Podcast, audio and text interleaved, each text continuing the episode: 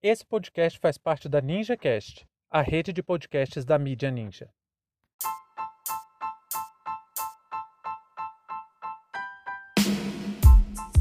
Primeiro de abril. A memória da ditadura e o Arquivo Nacional.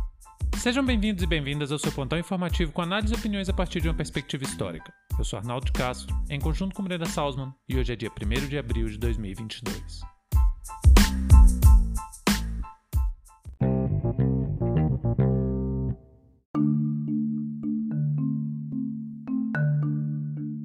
Dia 2 de fevereiro de 2022, o Ministério Público Federal, através da Procuradoria da República no Rio de Janeiro, pediu a anulação da nomeação do diretor-geral do Arquivo Nacional, Ricardo Borda d'Água. De acordo com o MPF, a indicação de borda d'água não obedece aos critérios técnicos exigidos por lei para desempenhar as atividades específicas do cargo. De acordo com o decreto número 9727 de 2019, para tomar posse é preciso ter perfil profissional ou formação acadêmica compatível com o cargo ou a função para o qual tenha sido indicado. O que certamente a formação em direito e atuação como empresário do segmento de segurança privada não conferiu ao Sr. Ricardo Borda d'Água condições para ocupar o cargo. O Arquivo Nacional guarda documentos datados do século XVI até o século XXI e é um órgão central do Sistema de Gestão de Documentos de Arquivo, o SIGA. Interferências políticas sem qualquer rigor técnico pode comprometer os trabalhos desempenhados por aquela instituição, causando dano inestimável para a memória da administração pública brasileira.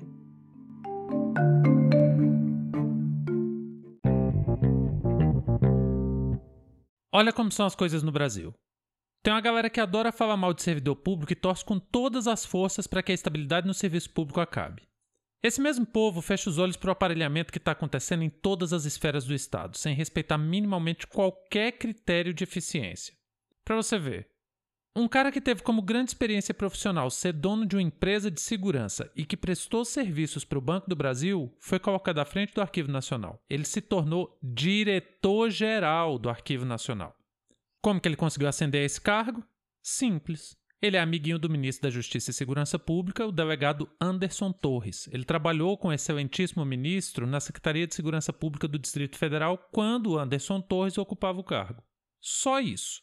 Essa é toda a qualificação profissional que ele tem para ser o diretor-geral de um dos órgãos centrais para a administração pública.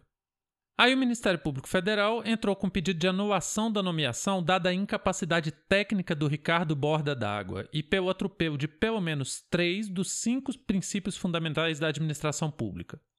Mas, em primeira instância, a excelentíssima juíza Laura Barros Carvalho entendeu que está tudo bem. Não tem problema algum deixar de seguir os critérios exigidos por lei para ocupar um cargo como esse.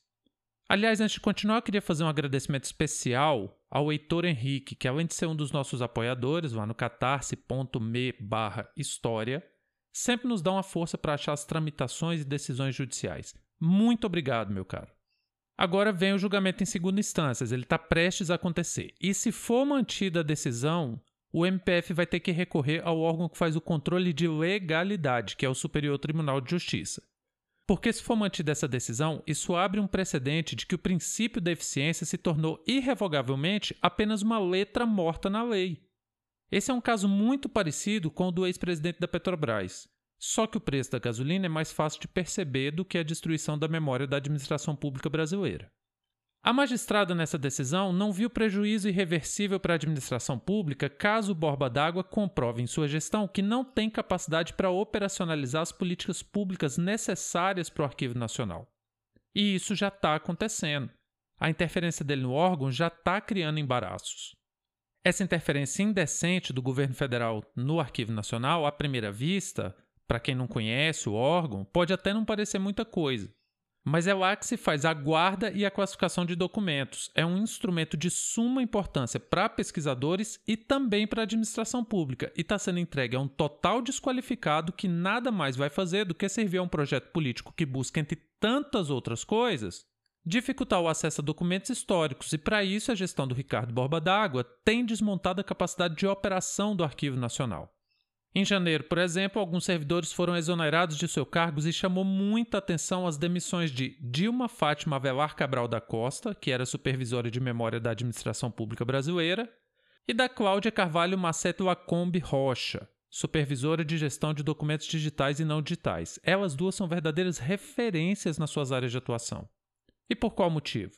Ao que tudo indica, a motivação para a exoneração de ambas é de que em uma reunião elas demonstraram muita preocupação com o esfacelamento que tem acontecido na gestão de documentos da administração federal. Aí, poucos dias depois, depois dessa reunião, elas foram exoneradas. Aqui tem uma questão que muito se conecta com a data de hoje.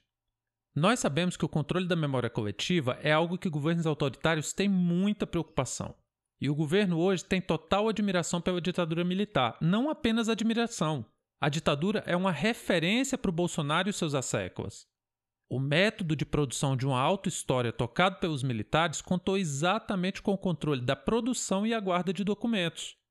Bolsonaro sabe o quanto é importante ter controle sobre o Arquivo Nacional para continuar espalhando suas mentiras e defendendo um regime cruel como foi aquele implantado em 1 de abril de 1964. E na pior das interpretações sobre o que vem a ser um documento histórico, essa turminha do barulho acredita, não sei se por ingenuidade ou por limitação cognitiva, que só é possível alcançar a verdade se os documentos da política, do Estado, estiverem disponíveis aos historiadores e às historiadoras. É claro que documentos da administração pública facilitam muito o nosso trabalho, e o que realmente deixa tudo mais difícil é a constante movimentação e empenho de governos antidemocráticos para esconder a verdade histórica, por exemplo, sobre a ditadura militar. Os caras mentem descaradamente, até mesmo sobre a data do golpe. Ainda ontem eu publiquei no Brasília ao Vivo e na Mídia Ninja. Aliás, sigam Brasília ao Vivo no Instagram e nas redes sociais e também o site brasiliaovivo.com eu publiquei uma coluna falando sobre a importância de reafirmar o dia 1 de abril como o dia do golpe militar, exatamente porque até nesses mínimos detalhes os militares querem ter o controle narrativo. E claro que para conseguir implantar essa mentira, eles vão se valer de tudo que puder, inclusive impondo dificuldades para se ter acesso aos documentos do Arquivo Nacional. Pelo menos nós já sabemos que isso vai acontecer apenas por algum tempo, porque essas mentiras não vão durar para sempre. Existem milhares de historiadores e historiadoras dedicados à busca da verdade que não vão deixar as coisas passar assim. E um dia a verdade vai chegar em artigos, dissertações, teses e livros didáticos. Não adianta o Bolsonaro impor 100 anos de sigilo, não adianta o Borba d'Água criar dificuldades para acessar documentos no Arquivo Nacional. Nós, historiadores e historiadoras, vamos continuar fazendo nossas pesquisas aos trancos e barrancos. Se nem mesmo a ditadura foi capaz de esconder suas atrocidades, não vai ser um protótipozinho de Mussolini que vai silenciar o sagrado compromisso com a verdade do nosso ofício. Fim de papo.